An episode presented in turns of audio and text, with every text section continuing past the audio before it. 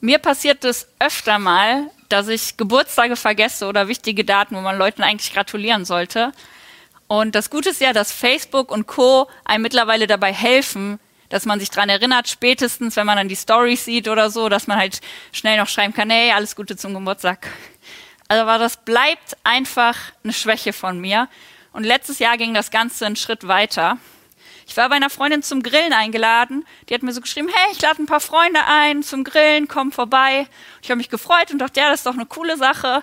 Und bin hingefahren und alles war wie so ein klassisches Grillen, bis dann eine Person kam, ihr zum Geburtstag gratuliert hat und ein Geschenk überreicht hat. Und da habe ich dann gedacht, hm, ihr Geburtstag ist wohl doch nicht erst in ein paar Tagen. Das war mir richtig, richtig unangenehm. Ich habe mich entschuldigt. Meine Freundin macht bis heute Witze darüber. Ich schulde ihr immer noch ein Geschenk und das wird sie mir jetzt wohl wahrscheinlich nicht vergessen lassen, weil die auch zuschaut. Aber das Wichtigste an der Sache war, dass sie mir vergeben hat. Sie hat mir diesen Fehler, der wirklich sehr offensichtlich war, vergeben. Und ohne Vergebung wären wir allgemein ganz schön aufgeschmissen, weil keine Beziehung ohne funktioniert. Wir brauchen Vergebung. Und auch Jesus wusste das schon. Und er hat eins seiner Gleichnisse genutzt, um darüber zu sprechen. Und ein Gleichnis ist eine Geschichte, die Jesus sich ausgedacht hat, um etwas zu erklären, was in echt wichtig ist.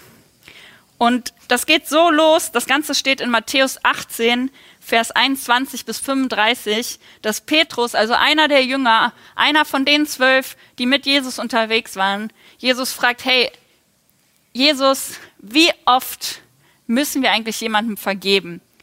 Reichen siebenmal? Und siebenmal, was war sieben, ist so diese heilige göttliche Zahl, also schon eine Menge.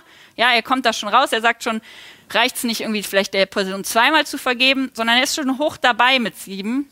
Und Jesus sagt, nein, ihr müsst 70 mal siebenmal vergeben. Und ich habe das jetzt nicht ausgerechnet, weil das heißt einfach im Endeffekt, ihr müsst immer vergeben. Immer, wenn jemand, der, dieselbe Person wieder was macht, sollt ihr der Person wieder vergeben. Und dann sagt er, ich erzähle euch eine Geschichte, die zeigt, wie es im Reich Gottes ist, also wie es ist, wenn ihr mit Gott unterwegs seid.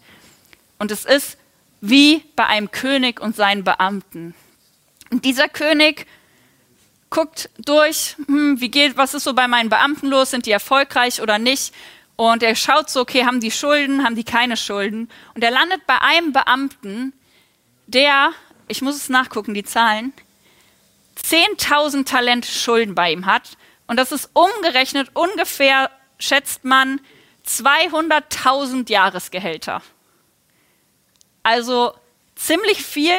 Ich habe mal so gedacht, wenn man gut ist, schafft man in seinem Leben vielleicht 80 Jahresgehälter und da ist man schon sehr gut dabei. Also da musst du früh anfangen zu arbeiten und sehr lange leben und sehr lange arbeiten. Und selbst dann ist das 2500 Mal so viel, diese 200.000 Jahresgehälter. Also es ist eigentlich unmöglich, diese Schulden zurückzubezahlen. Und man fragt sich so ein bisschen, wie weit konnte es so weit kommen?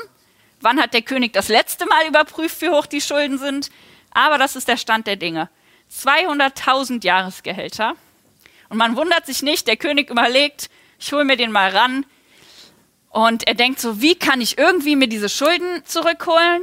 Und zu der Zeit gab es Sklaverei und das war rechtens. Und er denkt sich, hey, wenn ich den Mann, seine Frau, seine Kinder und all ihren Besitz verkaufe, komme ich noch lange nicht an diese 200.000 Jahresgehälter, aber ich habe wenigstens so einen gewissen Ersatz für die Schulden. Also er überlegt, hey, eigentlich die einzige Option, irgendwie was von diesen Schulden zurückzubekommen, ist diesen Mensch mit seiner gesamten Familie in die Schuldsklaverei zu schicken.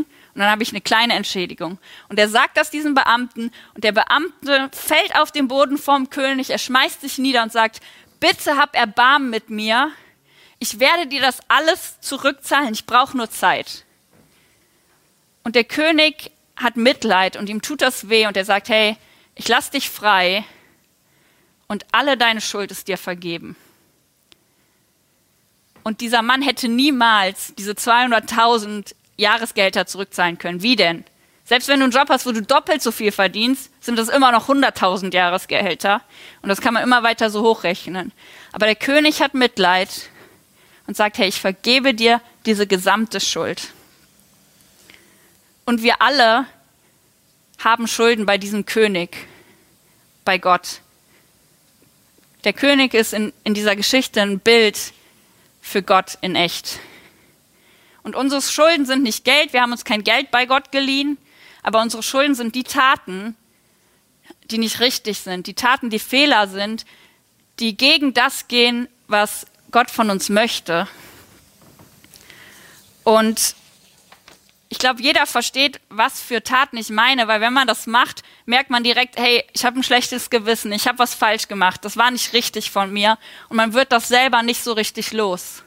Weil man kann diese Taten nicht wieder ungeschehen machen, man kann nicht in der Zeit reisen und sagen, ich werde die Person jetzt nicht verletzen, ich werde jetzt ähm, einfach das machen, was Gott nicht von mir will. Und wir selber können diese Schuld nicht loswerden. Aber das Gute ist, dass wir genau wie dieser Beamte nur eine Sache machen müssen, damit diese Schuld von uns genommen wird. Und das ist, Gott um Vergebung zu bitten. Und in 1. Johannes Kapitel 1, Vers 9 steht, wenn wir unsere Sünden bekennen, ist er, also Gott, treu und gerecht, dass er uns die Sünden vergibt und uns reinigt von jeder Ungerechtigkeit. Das heißt, egal was wir gemacht haben, wo wir sagen, das kann ich nie wieder gut machen, wenn wir das vor Gott bekennen, wenn wir sagen, hey, das tut mir leid, hab Erbarmen mit mir, dann wird Gott uns das vergeben und wir können zu ihm zurückkommen und weggehen schuldlos, wie dieser Beamte, ohne dass wir noch irgendwas zurückzahlen müssen. Gott nimmt uns unsere Schuld weg und das ist das Erste, was ich möchte, dass ihr euch merkt aus dieser Predigt. Und das ist für mich völlig okay, wenn ihr jetzt sagt, das reicht mir, ich schalte aus, ich merke mir diesen Punkt, dann würde ich schon sagen, ich bin zufrieden. Gott nimmt deine Schuld weg. Gott vergibt dir. Egal was du getan hast, wenn du ihn darum bittest, wird Gott dir vergeben. Aber die Geschichte geht weiter, ihr habt es euch wahrscheinlich schon gedacht. Der Knecht, der Beamte, verlässt den König. Er geht also weg, kommt aus der Tür, begegnet einem Kollegen. Und das Erste, was ihm einfällt, ist, hey, dieser Typ hat doch noch Schulden bei mir. Und zwar hat dieser Mann, das muss ich auch wieder nachgucken, damit ich nichts falsch erzähle, in der Geschichte schuldet er dem anderen 100 Denare. Also der, dem gerade 200.000 Jahresgehälter vergeben worden sind, geht raus, trifft einen Kollegen, der ihm ein paar Denare schuldet, das ist umgerechnet drei bis vier Monatsgehälter. Also im Vergleich nichts. Und man würde denken, vielleicht lässt er das jetzt so irgendwie zur Seite fallen, aber nein, er schnappt sich diesen Typen, packt ihn und sagt, zahl mir alles zurück, was du mir schuldest. Jetzt sofort, ich will alle meine Schulden wieder haben. Und der andere fällt zu Boden, so wie der erste Knecht vorher vorm König. Er fällt zu Boden und sagt, bitte hab Erbarmen, gib mir ein bisschen Zeit, ich zahle dir das alles zurück. Aber der erste Beamte sagt, nö, du schuldest mir das, es ist nur gerechtfertigt, dass ich das wieder haben will. Du gehst jetzt ins Gefängnis, bis deine Schuld abgetragen ist. Und die Sache ist die, dass das sogar gerechtfertigt ist. Das war das Recht damals. Er hatte das absolute Recht zu sagen, du musst ins Gefängnis und da deine Schuld abbezahlen. Aber der König hätte auch das Recht gehabt, zu sagen, du gehst ins Gefängnis und musst diese 200.000 Jahresgehälter abbezahlen.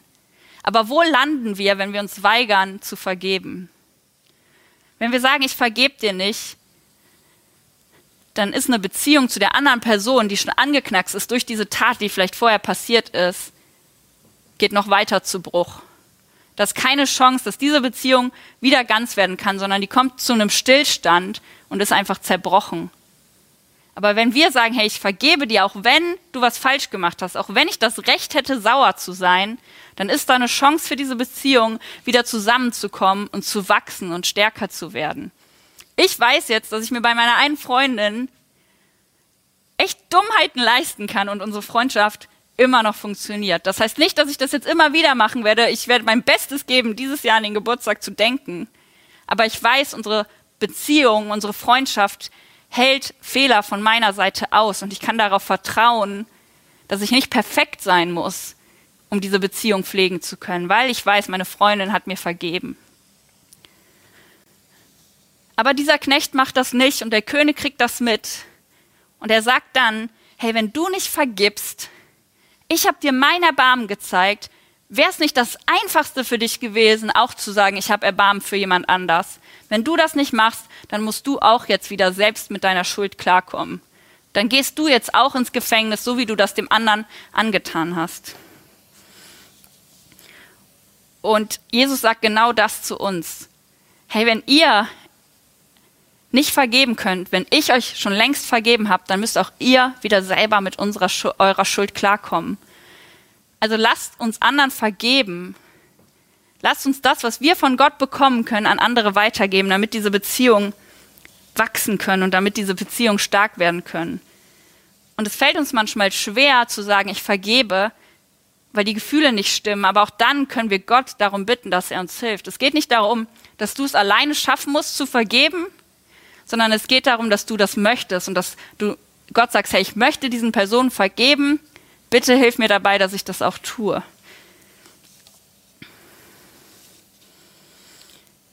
Aber die Sache ist auch beidseitig. Es geht nicht nur darum, dass wir anderen vergeben, sondern oft genug brauchen wir auch selber Vergebung von anderen Menschen, nicht nur von Gott. Und äh, in Kolosser Kapitel 3, Vers 13 steht, ertragt einander und vergebt euch gegenseitig wenn jemand gegen den anderen was zu klagen hat. Wie der Herr euch vergeben hat, so tut auch ihr es. Vergebung in einer Beziehung von Mensch zu Mensch ist keine Einbahnstraße. Es wird nicht immer nur der eine Fehler machen und der andere macht alles richtig, sondern beide Seiten werden Fehler machen und beide Seiten müssen vergeben und Vergebung annehmen. Wir brauchen Vergebung beidseitig, um sie zu bekommen und um sie zu geben.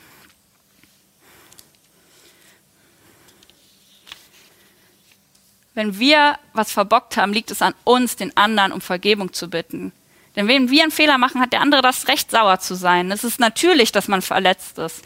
Und dann ist es an uns zu sagen, hey, bitte, vergib mir. Und ich bin mir sicher, dass das auch uns gut tut und nicht nur der anderen Person. Ich hatte das einmal bei mir in der WG. Ich bin so, ich mache Sachen gerne selber und kriege die gerne selber hin. Bei meinem Fahrrad habe ich es mittlerweile so weit geschafft, dass ich die meisten Sachen reparieren kann.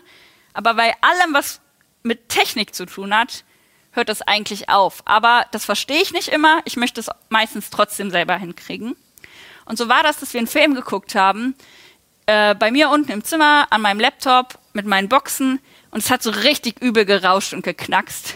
Aber ich wollte das eben selber reparieren.